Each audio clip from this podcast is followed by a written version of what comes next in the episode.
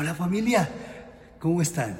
Qué rico volverlos a ver por este medio. Ya casi nos vamos a abrazar. Es un tiempo que realmente es un tiempo también de transición, en donde Dios nos está permitiendo conocer y aprender y proyectarnos a lo que eh, Él nos tiene por, por venir. Bueno, como ustedes ven, estamos de trasteo, nos fuimos, nos fuimos, porque algo grande el Señor sigue preparando para todos nosotros. Bendito sea el Señor. Quiero enviarles un saludo muy especial y decirles que hemos orado por ustedes. Gracias por sus oraciones. Gracias por todo su respaldo.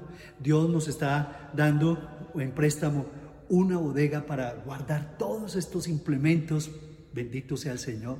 Y nos está prestando otra bodega para hacer pequeñas reuniones con todo el protocolo.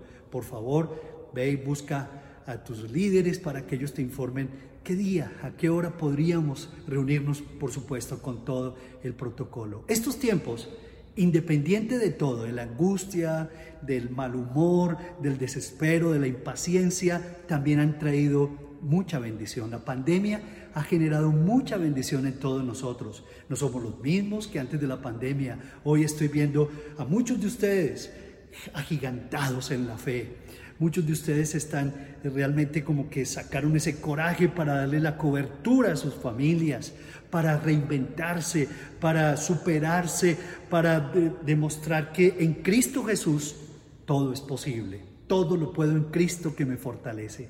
Y bueno, felicitaciones a todos ustedes que se han dispuesto, independiente de todo, marchar hacia adelante, hacia ese premio del supremo llamamiento en Cristo Jesús el Señor. Nuestros tiempos son tiempos difíciles. Nuestra cultura es una cultura que nos ha enseñado a confiar en nosotros mismos, a creer en nosotros mismos, y eso está bien. Pero la verdad es que se ha ido al extremo. Y en esa intención, en nosotros hemos llegado a que nosotros realmente nos levantemos como los dioses, el hombre se ha levantado como el centro del universo, quitándole a Dios ese lugar. Y eso es algo que realmente se está metiendo en nuestros colegios, en las universidades, en nuestras oficinas, por los pasillos, en los barrios, en nuestros medios de comunicación, en fin. Y realmente nos están enseñando que en nosotros los hombres está la solución de todo que el hombre es la medida perfecta, correcta para todo, para encontrar allí las respuestas a esas preguntas de la existencia humana. Pero hemos sacado a Dios y lo sacamos a Dios de nosotros, lo sacamos a Dios de nuestro matrimonio, de nuestra familia, de nuestros negocios cuántas cosas, de cuántas disciplinas. Lo hemos sacado de las guarderías infantiles, lo hemos sacado de, nuestro propio techo. A Dios como que es un Dios retrógrado, simplemente es solo una invención de nosotros los hombres. ¿Y a qué hemos llegado como consecuencia de este extremo, de esta situación tan peligrosa? Dice Romanos capítulo 1, desde el versículo 21, dice la escritura, pues habiendo, dice, conocido a Dios, no le glorificaron como a Dios, ni le dieron gracias, sino que se envanecieron en sus razonamientos y su necio corazón fue entenebrecido. ¿Sabes lo que es un corazón entenebrecido? Eso lo estamos viendo con tanta violencia en nuestra nación. Estamos viendo cómo tanta anarquismo en el mundo entero que se está moviendo por nuestras calles, por nuestras plazas. Hay una tremenda inseguridad que se quiere apoderar de nuestras propias vidas. ¿Por qué? Porque nos hemos envanecido en nuestros razonamientos y dice, y nos hemos convertido en un corazón necio y entenebrecido. Versículo 22 dice, profesando ser sabios, se hicieron necios y cambiaron la gloria del Dios incorruptible en semejanza de imagen de hombre corruptible, de aves, de cuadrúpedos y de reptiles. Hemos llegado a una nefasta idolatría. Y las prácticas de vida que hoy estamos viendo a nivel general son prácticas idólatras de personas que no tienen a Dios, que estamos sin Dios y que como no tenemos principios y sin ley. Y en primer lugar soy yo, en segundo lugar soy yo y en tercer lugar soy yo. Yo primero que todos los demás. Y voy a buscar mis derechos a como dé lugar, como sea. No importa los medios que sea necesario tomar. El mundo realmente es un mundo que está colapsando. Veamos también, hay otro panorama que confirma, en el Antiguo Testamento este, esta impresión que nos da la Escritura. En el Salmo 135, el versículo 15, miren lo que dice, los ídolos de las naciones son plata y oro obra de manos de hombres. Tienen boca y no hablan, tienen ojos y no ven, tienen orejas y no oyen, tampoco hay aliento en sus bocas. Semejantes a ellos son los que los hacen y todos los que en ellos confían.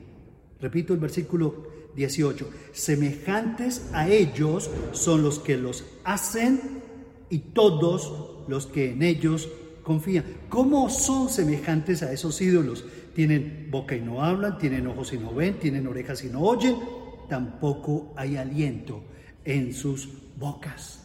Qué descripción tan tremenda la que la escritura nos muestra aquí en esta porción del Salmo 135. Pero Dios, sabiendo la impotencia frente a los fallidos intentos del hombre para darse a sí mismo respuesta suficiente y veraz a, su existencia, las incógnitas que hay en su existencia, Él mismo diseñó un plan de salvación, enviando a su Hijo unigénito Jesucristo a morir por nuestros pecados. La escritura dice, porque de tal manera amó Dios al mundo que dio a su Hijo unigénito para que todo aquel que en él crea no se pierda, mas tenga vida eterna. ¿Y saben qué? De eso se trata nuestra fe cristiana. Sí, que nosotros no, no, sigamos por esa corriente, esa corriente de idolatría nefasta que nos está llevando a estos extremos tan peligrosos, sino que nos dio nuestra fe, nuestra fe cristiana. Y esa fe consiste en conocer a Dios, en conocer las escrituras, para poder creer en Él. Tú no puedes creer en alguien que no conoces.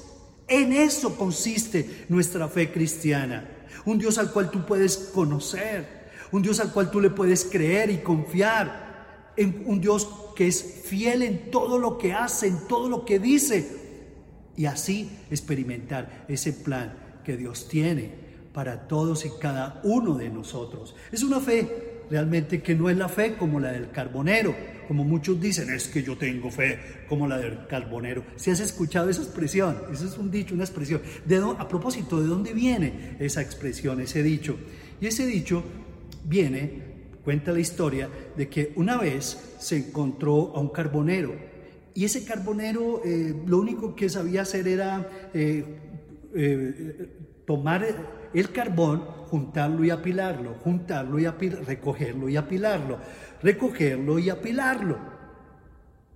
Un día se le presentó el diablo muy orondo, muy majo, el, diablo. Y entonces cuenta la historia que estaba vestido de un doctor de la Sorbona y le dijo al carbonero, ¿qué creía él acerca de la fe en Jesucristo?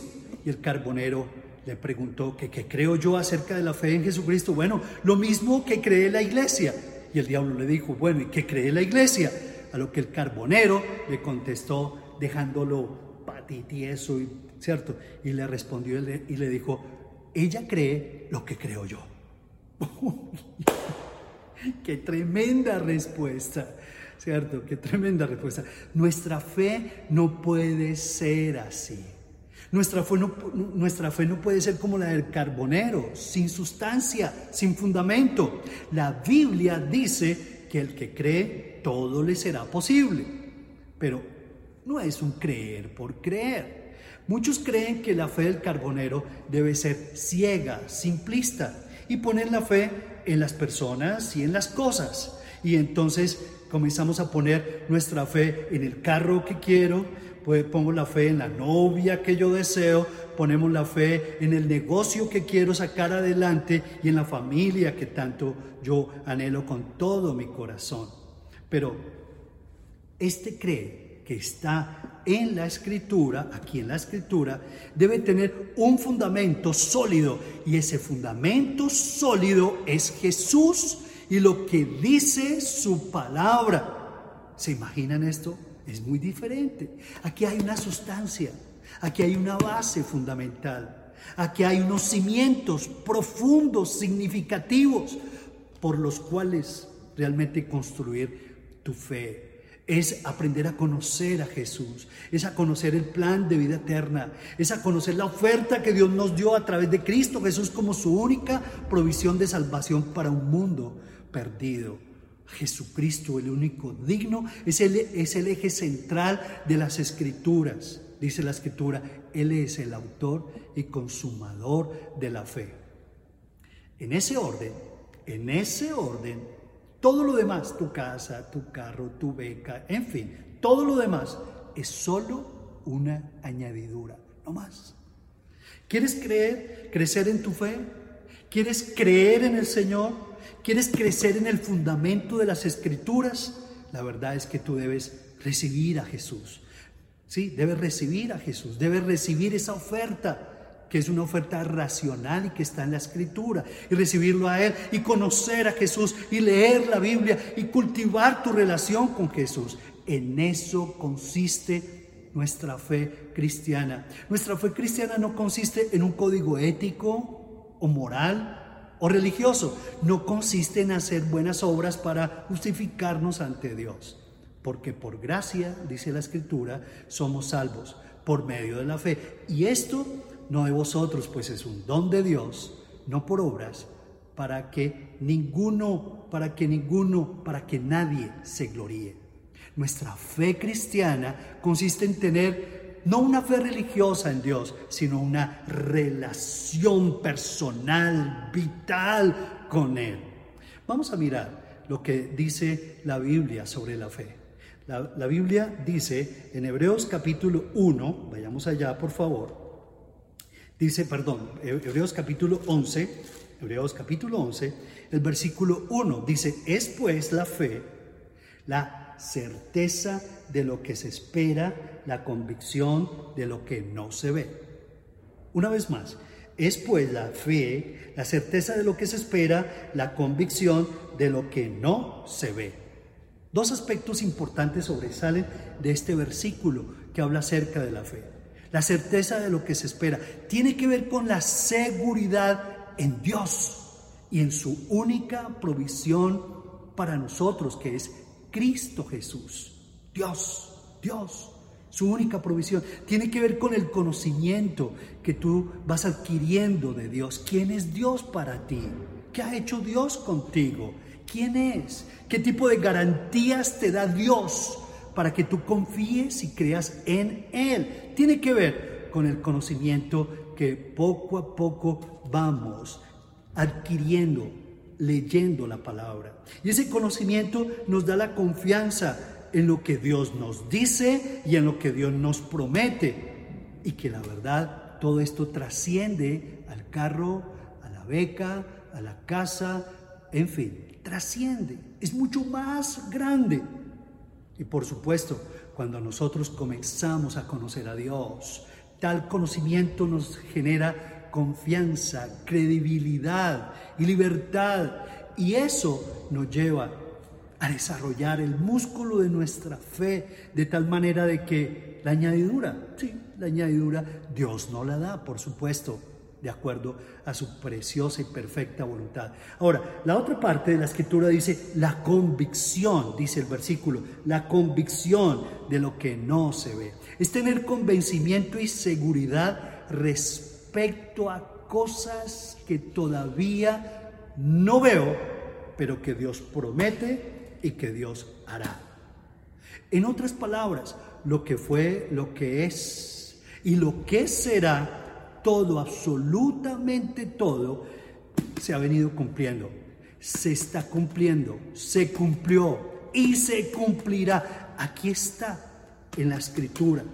mostrando Dios de esa manera que Él es digno de toda nuestra credibilidad, que es digno de toda nuestra fiabilidad. Él ha mostrado que Él es confiable y que nunca falla, como dice la Escritura. Cielo y tierra pasarán, pero mis palabras, dice el Señor, no pasarán. ¿Qué produce la fe? ¿Te gustaría saber qué produce la fe? La fe produce tres cosas espectaculares y en eso como que nos vamos a dedicar en, este, en estos minutos. Lo primero que produce la fe es visión, lo segundo es pasión y lo tercero es acción. Estos tres palabras son claves porque eso demuestra que tú estás caminando en el conocimiento de Dios, que tu fe está creciendo. ¿Por qué? Porque se te nota que hay una nueva visión en tu vida. Contar con Dios, conocer al Señor, es descubrir los grandes misterios de vida eterna. Y eso te va a transformar tu visión, pero también te transforma tus pasiones de vida. No es simplemente abdicar tus emociones y tus pasiones, no, al contrario, es descubrirlas en el Señor, tus pasiones, por lo cual tú vives, respiras, te levantas temprano a vivir, pero también te va a llevar a la acción pertinente. Visión. Para la Madre de Jesús, cuando el ángel le anunció que de su vientre nacería el Mesías, ella se turbó. Por supuesto, porque la fe, abro paréntesis, la fe siempre te va a incomodar. Cierro paréntesis para que lo medites. Ella preguntó, bueno, Ángel, ¿y cómo será esto? ¿Cómo, ¿Cómo así que yo voy a quedar embarazada? Y el ángel le respondió, pues mujer, sí, yo sé que no conoces varón, porque María se lo dijo, ¿cómo será esto? ¿Cómo voy a quedarme embarazada si no conozco varón? Le dijo, tranquilo, tranquila mujer, porque el santo ser, dice el Espíritu Santo, vendrá sobre ti, vendrá sobre mí. Y ella inmediatamente como que se turbó también. Y en medio de la situación y en medio de sus planes de matrimonio y de los riesgos que yo representaba, pudo ver como que la visión de Dios, el santo Jesús, el Mesías, va a nacer de mi vientre. Y ella en medio de su, de su circunstancia, en medio de su turbación, comenzó a tener visión. Se le abrieron los ojos de la fe se le abrió la visión de Dios para su vida que trascendía a sus intereses personales. Y entonces respondió que qué, cómo, claro Señor, por supuesto, y le dijo, he aquí la sierva del Señor, hágase en mí conforme a tu palabra. Y eso es lo que Dios quiere contigo también. Sí, Dios quiere realmente darte visión. Dios tiene para ti una visión hermosa. Y en medio de todo eso, Él te da los recursos y te da muchas cosas más. Pero la visión no viene de tus propios intereses personales, de tus cosas que anhelas. A la vez son temporales, legítimas, necesarias, pero son temporales. Tu visión ha de estar pegada a la voluntad de Dios, a la voluntad grande del Señor para nuestro mundo. La fe, mira, ve ve, ve, ve, lo que los otros no ven. La fe no conoce la distancia que hay que atravesar, el tiempo que pasa, no conoce los recursos que son necesarios. La fe no ve lo que otros van a decir. La fe conoce a Dios, el respaldo de su palabra y de sus promesas. De eso se ocupa la fe. La fe conoce a Dios que es el especialista de los imposibles. Conoce de su fidelidad, de su amor y de su poder. De eso se trata la fe. Pero la fe, la verdad es que no se queda pensando en los riesgos, en el que dirán, en que si tengo la plata, en que en cuánto tiempo. No, no, María no se quedó en esas cosas. María cuando entendió la visión que de su vientre iba a nacer Jesús el Mesías, el redentor del universo. ¡Wow! Ahí sí que es cierto. Claro que sí, Señor. Aquí está. Cuenta conmigo, Señor. De José, tranquilo Dios, tú tendrás un plan con él y conmigo también. Seguramente que así se lo dijo María. Una vez, leyendo leyendo las escrituras, llegué a una porción en Romanos capítulo 4, el versículo 17. Y en esa porción como que Dios le estaba hablando a Abraham.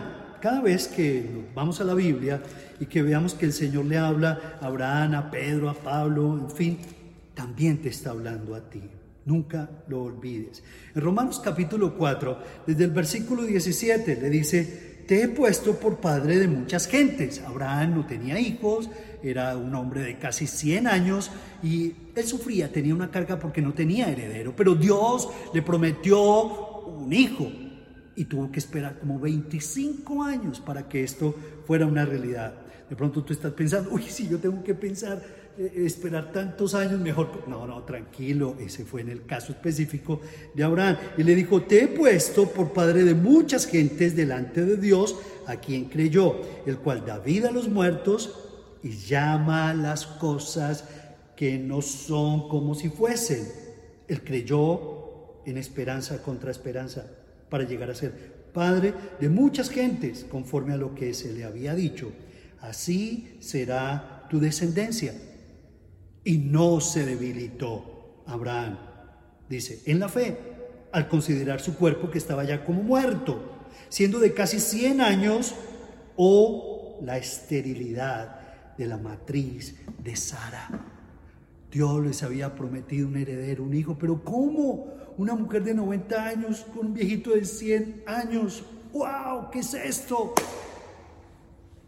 Pero al leer esta escritura comencé a entender que no solamente, como les decía, Dios le hablaba a Abraham, aquí había también un mensaje profundo para, para mí, para mi fe y para la fe de todos nosotros. Eh, ¿Cuál era el mensaje? Allí comencé yo a orarle al Señor y decirle, Señor, Abraham te creyó, independiente de sus circunstancias, te creyó, Señor. Y, y tú, él entendió que tú eres el Dios que da vida a los muertos, que llama las cosas que no son como si fuesen. Señor, cuánto me gustaría tener esa fe también. Y comencé a dialogar con Dios con relación a, este, a esta porción de la escritura. Y eran más o menos, me acuerdo que era 1986, 87, y allí inició una visión hermosa, una visión preciosa. Era una época de terrorismo en Medellín, ¿recuerdan? Éramos víctimas también de la persecución religiosa porque no había igualdad de credos en nuestra constitución. Teníamos, no teníamos más bien, teníamos, no teníamos recursos, teníamos tremenda escasez en aquel tiempo. Pero entendimos que los surcos de tanto dolor habían sido regados por muchos líderes que nos precedieron. Sus lágrimas como que regaron esos surcos de esta tierra. Y bueno, inmediatamente entendimos que Dios nos había puesto con un propósito aquí. Y fue para ver su gloria. Y comenzamos a ver la ciudad de una manera diferente. Y comenzamos a orar, Señor, danos visión por esta tierra, Padre Celestial. Así como tú lo hiciste con Abraham, tú eres el mismo ayer, hoy, por los siglos, Señor. Danos una visión especial en donde podamos ver tu gloria, Señor. Así como tú cumpliste tu promesa con Abraham y con Sara, Señor, pues danos ese cumplimiento de tus promesas, Padre. Y nos dimos a la tarea de hacer todo lo posible para que Dios se moviera y actuara a favor de la ciudad, no solamente a favor de nosotros, porque la fe cristiana trasciende a nuestras propias necesidades. Y oramos, oh Dios, por favor, Da vida a esta tierra, Señor, para todo tipo de mortandad, tanta criminalidad, tanta inseguridad. Eran días en donde a las 7 de la noche no había nadie en Medellín. Todas las calles eran solas, habían matanzas, habían secuestros, habían bombas. Y en medio de todo eso había mucha oposición por nuestra actividad misional, había mucha oposición. Éramos muy perseguidos en aquel tiempo, pero decidimos creer en esperanza contra toda señal de esperanza y nos comprometimos a obedecerle a Él, a trabajar en la gran comisión, en el cumplimiento de la gran comisión, a sembrar su mensaje por todas partes. Fue en esos días en donde Dios nos dio la idea de tener un encuentro de paz, así lo se llamó, un encuentro de paz en el Cerro Nutibara todos los sábados, solamente para buscar el rostro de Dios, para orar por la paz de nuestra tierra. Iniciamos con cinco personas, luego llegaron ocho, luego llegaron quince, veinte, volvimos a ocho, volvimos a tres y 10 y 20 y 40 y 50 y 100 personas y 200 y 300 y ya no cabíamos en una esplanada, ¿recuerdan? Allí entrando por la 33, en una esplanada con el sol tremendo a las 8 y media de la mañana, era hasta las 10 de la mañana nuestro encuentro. Solamente teníamos una guitarra, nada más, y el mensaje de la palabra de Dios.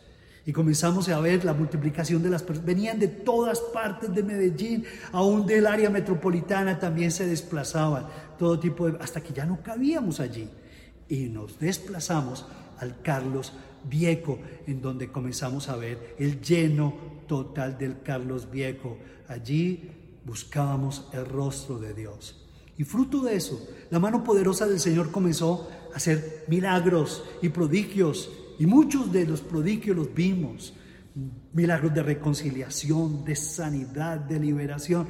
Fue un encuentro hermosísimo. Poco a poco, buscando a Dios, se fue cristalizando la visión para esta ciudad de Medellín. Iniciamos la apertura de las sedes. Comenzamos ya la visión, ya no era simplemente construir eh, eh, eh, una, una iglesia para nosotros, grandota, mega iglesia, y está bien, no, está mal esa visión, pero para nosotros era una visión de llegar a abrir iglesias en las comunas, en el área metropolitana, en, en Antioquia, en Colombia, y comenzamos a desplazarnos también a otros países. Era una ciudad en ese entonces desamparada, no deseada. Pero nosotros nos encontramos con una porción en la escritura donde nos prometía que debíamos verla como una ciudad no desamparada, sino deseada por las naciones. Ya no iba a ser la ciudad más insegura de todos, la, la, más pobrecita de todas las ciudades, sino que iba a ser de la ciudad de Medellín una perla preciosa. Y bueno, la verdad es que comenzaron a verse esos cambios. Fue una década en donde lo difícil pasó de una manera tan tremenda. Era una época de dolor, como les decía, pero también de crecimiento, de angustia, pero de firmeza en la fe. Una época donde desde el consejo, donde Dios también nos permitió eh, allí aportar muchos proyectos, se hicieron grandes avances en la construcción de la paz y de la transformación de esta ciudad. Y Dios confirmaba día a día la visión. Y Dios estaba transformando la ciudad. Y Dios estaba transformando nuestras propias realidades. Medellín se convertía en una ciudad de bendición. Premio a la ciudad innovadora del mundo. Ciudad ejemplo de resiliencia. Increíble. Y como consecuencia de esto, como consecuencia, Dios nos respondía con sedes nuevas aquí, sedes nuevas allá.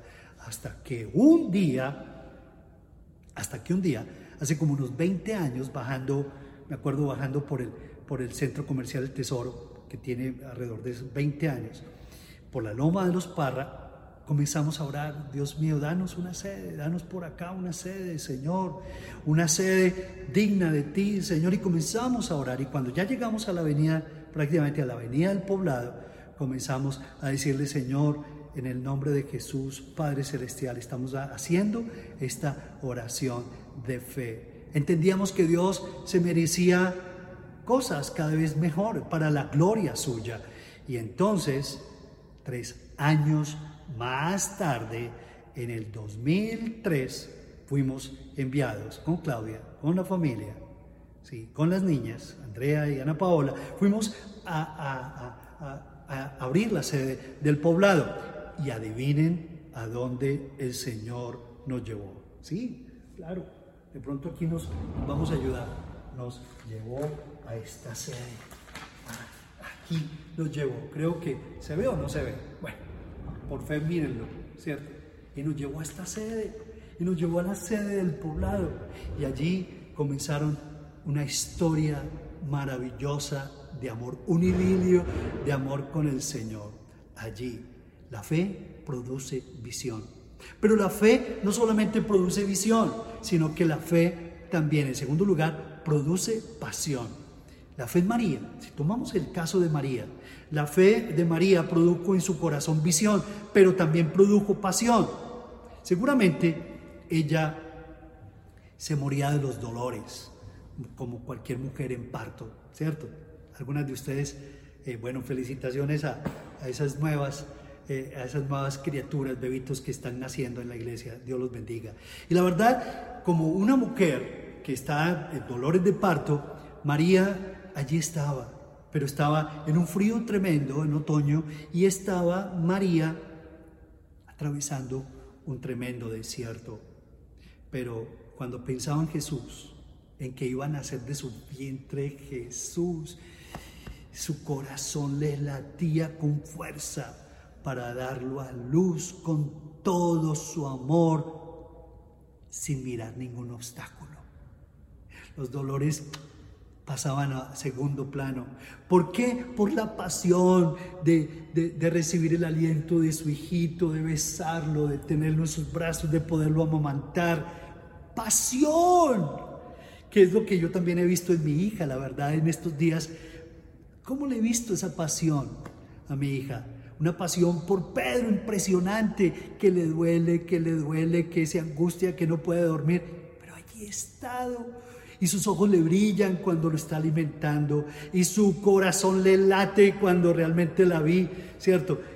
Recibir a Pedro, es impresionante esto. Así también ocurre en nuestra vida cuando cultivas tu fe. Dios pone en ti no solamente la visión, sino que pone en ti el querer y un nuevo hacer por su buena voluntad. En otras palabras, pone pasión para que las cosas ocurran. En nuestro caso particular, Tuvimos pasión por ver su gloria, por ver crecer la gran comisión, no solamente en nuestro entorno, sino en Medellín, en Antioquia, en Colombia, en el mundo entero. Y esa pasión, la verdad es que nos fue, fue acompañada por la provisión de Dios. Quien da la gran comisión, da la provisión. Repítanlo, por favor. Quien da la gran comisión, da la provisión. Y la gran comisión no es estrictamente exclusiva para nosotros, los siervos de Dios, también te la da a ti. Y eso es lo que ha venido esperando el Señor, que tú te comprometas con la gran comisión. Y cuando tú te comprometes con la gran comisión, de ñapa y por añadidura, el Señor se va a ocupar de lo tuyo porque es su promesa. Y eso era lo que aquí latía en nuestro corazón. Señor, danos sedes. Queremos poblar del Evangelio esta nación, el mundo entero, Señor. Queremos compartir tu mensaje de salvación y queremos que nos seas dando una sed que se convierta en referente para miles y miles de personas. Durante alrededor de unos 14 años vimos la gloria de Dios y fue allí en donde el Señor nos entregó esta sede, la casa de Antigua de Agasajos. ¿Cómo? Sí, el Señor nos la entregó. Y allí entonces teníamos un salón de 100 personas. Comenzamos a ver la gloria del Señor. Muchos comenzaron entonces a crecer y traían a sus familiares y traían a sus familias y ya como que el salón no nos cabía. Entonces fue menester ampliar esta casa. Recuerdan, algunos de ustedes estaban allí, ampliamos esa casa y la volvimos a hacer y la volvimos a, a, redecorar y arreglar. Fue una experiencia hermosa. Se iniciaron movimientos, muchos movimientos se iniciaron, se iniciaron células, abrimos otros movimientos. Nuestro amor a Dios siguió y siguió encendiendo de pasión y de visión nuestros corazones, nuestra fe seguía creciendo y creciendo. Allí pasaron muchas cosas hermosas hasta el 2017, año el cual pasaríamos a la sede de transición, aquí en esta sede de transición. Esta es la sede de transición, recuerdan, aquí estamos. Y allí en ese año tuvimos tres años preciosos, donde Dios nos dio la provisión, todos ustedes se involucraron, cada uno aportó un bombillito, una lamparita, el drywall, los materiales, esta puerta, esta otra puerta, este vidrio, este otro vidrio, e, este televisor, este otro televisor, cada cosa con tanto amor, muchas eh, cosas hermosas. Pasaron milagros, sanidades, muchos de ustedes conocieron al Señor también en esta sede de transición, donde el Señor nos dio esa provisión para hacerla. Visión, pasión, provisión. ¿Y cuántas cosas se han hecho por eso? Y luego de estos 17 años en esa casa, la verdad, pasando por esta sede de transición, Dios nos está llevando. ¿A dónde? Centro para la gran comisión. Le damos un aplauso al Señor. Claro que sí, démosle un, aplauso al Señor. centro para la gran comisión. Aquí está. Centro para la gran comisión de los centros de formación y liderazgo. Y eso era lo que le pedíamos al Señor. Le pedíamos al Señor, Señor, una sede en lo mejor de la ciudad, para tu gloria, Señor. No queremos tener el aviso más grande y que la gente nos conozca como tal, no, Señor. Lo que queremos es poner tu nombre en lo más alto de esta ciudad para que el mundo crea, Señor, en ti, Cristo Jesús, nuestro Señor. Tú eres nuestra bandera, nuestra roca fuerte, nuestra, nuestra, nuestro fundamento precioso, nuestra salvación. Tú eres nuestra luz. Queremos que te conozca el mundo entero y número tres, ¿qué produce la fe? La fe produce acción. Hay cosas que no se pueden ver, hay cosas que no se pueden postergar, hay cosas que se deben obedecer, como cuando el Señor le dijo a Noé que construyera un arca, un arca, pero si no hay agua por acá, un barco grande, pero ¿cómo, Señor? Hay cosas que no se pueden postergar, hay cosas que se deben obedecer con el celo de Dios. Y eso fue lo que le dijo a Noé, que debía construir un arca para que su casa se salvara, en fin, el plan de Dios. Y lo que hizo Noé fue eso. Dice la escritura de que Noé obedeció tal cual el plan del Señor. Como cuando el Señor le dijo a Nehemías que construyera el muro, que reconstruyera la ciudad. ¿Qué hizo él? Obedecer. Hay cosas que no se deben postergar. Hay cosas que se deben obedecer. Hay una acción que la fe denota, demanda, implica una fe. Ve y vende, le dijo a la, a la viuda con el aceite. Ve y da. También le dijo a, los, a, estos hombres que realmente estaban eh, ofreciendo estas palomillas luego de que el Señor los sanó de la lepra. Hay cuantas cosas que el Señor nos ordena. A Moisés le dijo que se debía presentar ante Faraón y decirle que dejara libre, al pueblo. Y Moisés, en medio de sus objeciones, terminó obedeciendo. Hay cosas que no se pueden dejar para más adelante. Hay cosas que no se pueden dilatar. Hay cosas que no se deben postergar. Habrá que hacer ajustes seguramente. Habrá que asumir riesgos, sí, también. Habrá momentos difíciles, por supuesto que sí. Como Jesús con los discípulos, hubo momentos difíciles con los discípulos. Ustedes recuerdan en la, en, la barca que, que, el mar se encrespó y las olas y la tempestad y el viento huracanado y, y como que se hundían. Pero allí estaba el Señor que los rescataba siempre de todos esos momentos tan peligrosos. Hay que asumir riesgos, hay que tomar decisiones, hay que confrontar cosas, hay que afirmar el rostro como lo hizo Jesús para llegar a la cruz. Y eso fue lo que hizo Jesús. Dice la escritura que sin fe es imposible agradar a Dios, porque es necesario que el que se acerca a Dios, dice, cree que le hay y que es galardonador de los que le buscan. Mm, sin fe es imposible agradar a Dios.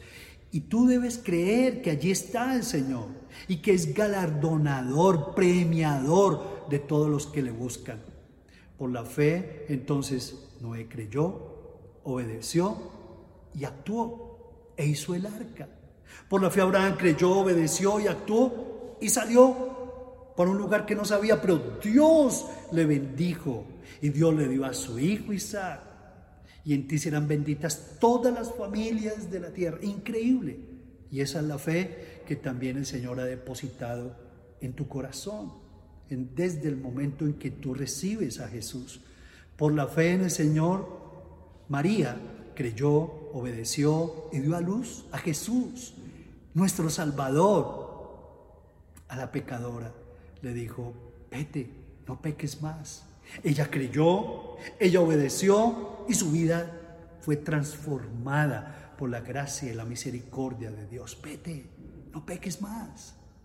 Y eso también te está diciendo a ti. La fe entonces, ¿qué produce? La fe produce visión, la fe produce pasión, la fe genera provisión y también produce acciones pertinentes, sistemáticas y llenas de propósito. Por la fe cruzaron el mar rojo por tierra seca. Habla el Señor de los, del pueblo de Israel por su paso por el mar rojo. Y dice la escritura que intentaron los egipcios hacer lo mismo, pero fueron ahogados, porque fue para ellos esa palabra, fue para ellos esa promesa. Dios te, tiene sorpresas para ti, Dios tiene bendiciones para tu vida. Por lo tanto, que tu fe no sea como la fe del carbonero, fe en fe. Yo creo, yo creo, yo creo, yo creo, yo creo y repites cosas. No, no, no, no, no. A ver, para, para, para, para, para porque por múltiples repeticiones las cosas no se te darán. Es que tú tengas tu fe basada en el fundamento que está en la escritura, que tú lo conozcas al Señor, sí, que lo conozcas, que aprendas a leer la Biblia, que ingreses a una de las células, que participes en nuestros talleres de vida, que realmente no te conformes y que tú puedas ser transformado por la presencia maravillosa de Cristo Jesús en tu vida. Padre, en el nombre de Jesús te estamos suplicando que traigas bendición a todos y a cada uno de los que estamos aquí reunidos. Señor, permite que nosotros tengamos, Señor de la Gloria, una fe basada en lo que tú eres y basada en lo que tu palabra dice y promete, Señor. Que nosotros no nos salgamos de aquí, Señor, que nuestro corazón tenga una, ancla preciosa aquí en lo que dice tu palabra, Padre, porque es digna de toda nuestra fe. Tu palabra es digna de toda nuestra confianza y que a la vez esa fe, Señor, pueda producir en nosotros una visión nueva, fresca de la vida. Señor, que cada ciclo vital de nuestra vida vaya acompañado, Señor, de tus visiones, pero también de tus propósitos, de una nueva esperanza, Señor, que esa fe vaya acompañada, Señor, de una pasión, Padre Celestial, la cual nos va a llevar a cruzar muchas, muchos elementos, Señor, de hostilidad, seguramente muchos obstáculos, pero que al fin de cuentas vamos a ver tu gloria, Padre. Y permite, Señor, que la fe nos lleve a ser personas que obedecemos y que actuamos en obediencia a lo que dice tu palabra. Muchas gracias, Padre Celestial, por tu respaldo, por tu bendición. Sigue trayendo sanidad a todos los enfermos. Sigue trayendo liberación. Rompe todo tipo de cadena de iniquidad en cada corazón y permítenos seguir viendo tu gloria. En el nombre precioso de Jesús. Amén y amén. Bueno, que Dios les bendiga. Un abracito. Viene más. Dios los bendiga. Chao.